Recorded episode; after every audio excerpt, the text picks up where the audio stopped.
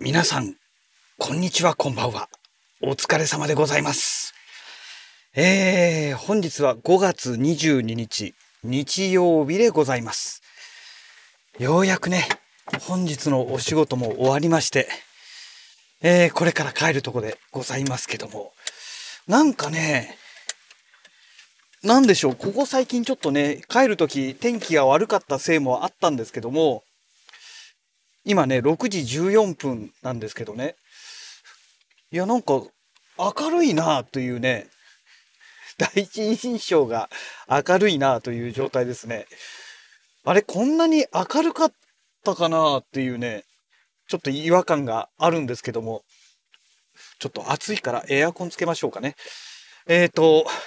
まあ、現実問題としてね、明るいんだから明るいんでしょうね。うん。まあ、これからね、どんどんどんどん日が長くね、もう12月のあの冬至過ぎるとね、えー、日が長くなっていくということで、えっ、ー、と、今日がまだまあ5月ですけども、えっ、ー、と、7月でしたっけ？えー、の夏至まで日がね、伸びていくと。で、それを過ぎていくとまたこう、短くなっていくというね、まあお話になるわけですけども、ねこれからどんどん暑くなるのかと思うと、ちょっと気がね、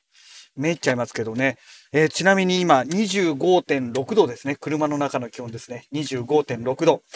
まあ暑いのでね、エアコンつけたんですけども。ね、これからこんな気温じゃ済まなくなると思うんですよね。えー、帰ろうかなと思ってこうやってね、車の中に入ったら多分30度を超えてるのが当たり前の状態になると思うんですよね。いやー、でも本当にね、くったくたですね。なんか今日は。まあ昨日からね、あのー、中古のマンションのね、あのー、まあ売買の契約の件でね、えー、本当はまあ今日全てやる予定でいたんですけども、えー、飼い主のお客様の方がね、えー、ちょっと今日急遽仕事になってしまって、えー、それで、まあ昨日ね、重要事項説明を、えー、行って、で、今日、えー、身内の親族の方がね、代理人ということで来てもらって契約を交わしたという状態だったので、まあ、昨日その重要事項説明とかね、あと住宅ローンの関係ですね。まあ、もろもろ、あの、やってましたので、えー、ちょっとそれでね、えー、精神的にも結構疲れていたところへ、今日また今度は売買契約でね、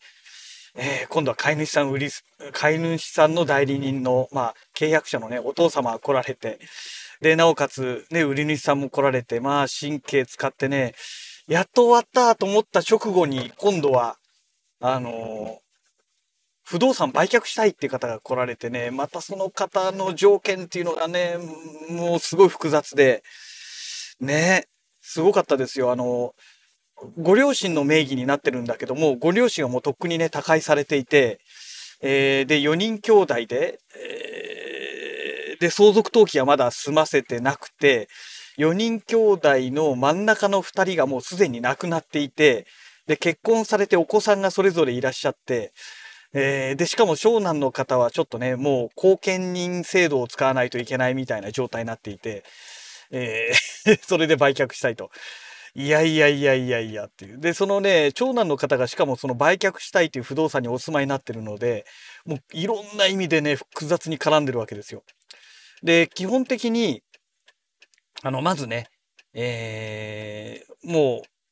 う、重度のこの認知症を患ってる方ですと、まあ、青年後見人を立てないと、契約してもね、不動産の売買契約をしてもね、それはね、無効になってしまうんですね。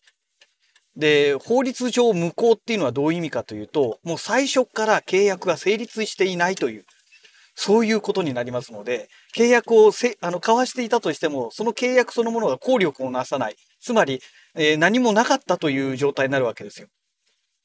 この無効と、あと、まあ、取り消しっていうのがあるんですけど、取り消すことができるっていうね、よくね、民法なんかの規定でありますけども、無効と取り消しっていうのは全く意味が違って、取り消しができるということは、契約そのものは有効なんですね。でも、後からその契約をやっぱりやめたっていうのができるっていうのは取り消しなんですよ。無効っていうのは最初から、えー、契約そのものがなかったことになってるわけで、えー、交わしたことになってないわけですね。そのぐらいこの無効っていうのは恐ろしいもので、ですから、えー、無効にならないようにするにはどうしたらいいかっていうと、その正常な判断ができないということで、えー、家庭裁判所だったっけな、えー、に、え、まず後見人制度で後見人を立てなきゃいけないんですね。ちゃんと家庭裁判所の許可をもらってね。で、えー、家庭裁判所から認められた後見人が、えー、判断すると。ただし、ただしなんですよ。この後続くんですよ。その、まあ、後見人を立てた人、要はおかしくなっちゃった本人ですね。のことを、非、非後見人って言うんですけども、非後見人が住んでいる自分の住まいを売却する場合には、裁判所の許可が必要なんですね。ですから、後見人を立てたからといっても、裁判所から許可をもらわない限り、売却することができないんですよ。そりゃそうですよね。だって、後見人と、その、ね、購入する人で、ね、悪巧み組んで、いいよ、これ売っちゃいましょうよ、みたいな感じで勝手に売却されちゃうと、ね、非後見人が不利益を被るわけじゃないですか。で、非後見人っていうのは自分のね、そういったもういろんな難しい判断っていうのができなくなっちゃった人ですから、そういう人をね、庇護しなきゃいけないっていうことで、裁判所の許可がない限り、えー、勝手に売却はできないってことになってるわけですね。ね。もうね、もう、ただでさえその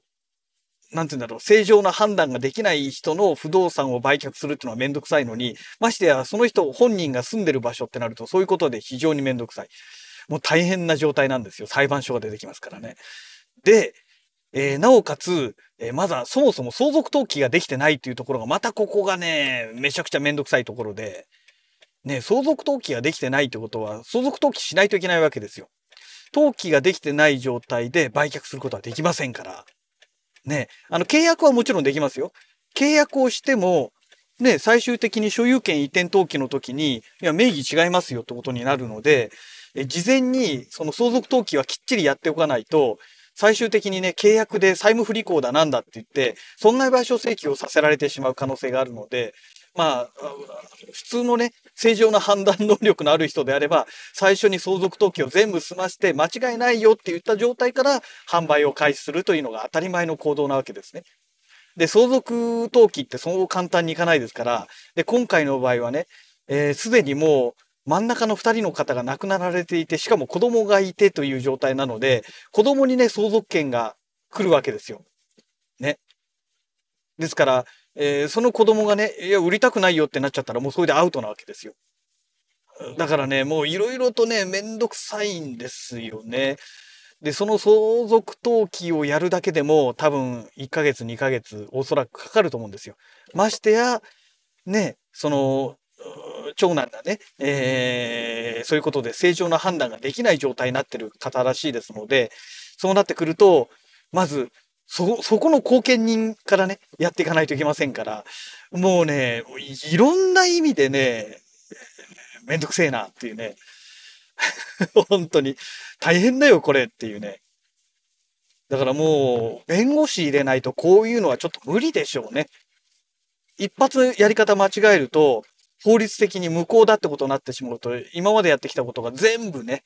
あの、お膳ひっくり返されることになりますから、ちゃんとね、法律的に間違いのない状態で持っていかなきゃいけないので、ですからね、弁護士入れ、入れないわけにはいけない。で、弁護士入れれば当然お金もね、えー、必要以上にかかってきますので、だからこの相続登記っていうのはね、もうね、権利を持ってる方が亡くなったらね、速やかにね、実行しないといけないんですよ。なんかお話伺ってるとね、なんかね、もう親父さんはとっくの昔に亡くなっていて、で、お母さんはね、20年前に亡くなっていたということで、もうその20年前の時点でね、とっとと相続登記やっとけばよかったんですよ。そうすればね、みんなが正常な状態のうちにね、簡単にできたんでしょうけども、やっぱりそれをね、放置していたっていうのが大きな問題でしたよね。で、結構ね、この相続登記をやってない人ってね、すごく多いんですよ。すごく多くて、で、後になって問題が大きくなって、法律の専門家に頼まざるを得なくなって、えー、無駄にね、えー、何十万とかね、下手すると何百万ってお金をね、えー、かけなければいけないなっていうね、え問題が生じてますので、だからね、えっ、と、あ、あそこがいつるわ。えっ、と、今ね、スーパーの駐車場来たんですけども、えそういうことがありますから、だからね、あの、相続登記っていうのはね、ほんと速やかにね、えー、実行してもらわないとね、後々自分の首を絞めますよというね、まあそういうお話になってくるんですけども、それでもね、放置しちゃう人がね、世の中にはすごく多いので、まあ本当ね、あの、意識してね、そういうことはね、後延ばししないで、先延ばししないでね、スピーディーにやってもらいたいな、なんて、えー、思っております。なんかここへ来てね、確かね、登記法もなんか変わってね、相続登記はね、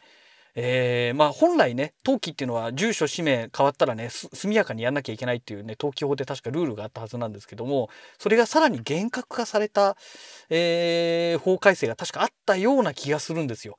えー、ですのでねあのもう相続登記っていうのはね速やかにねあの手続きをね、えー、行っていただきたいなと思いますということで今日はなんだかよくわかんないけど不動産のねえー、お話になりましたが、まあ、そんなわけで、えー、スーパーのねもう駐車場着きましたので本日のラジログはこの辺りで終了したいと思います。それではまた。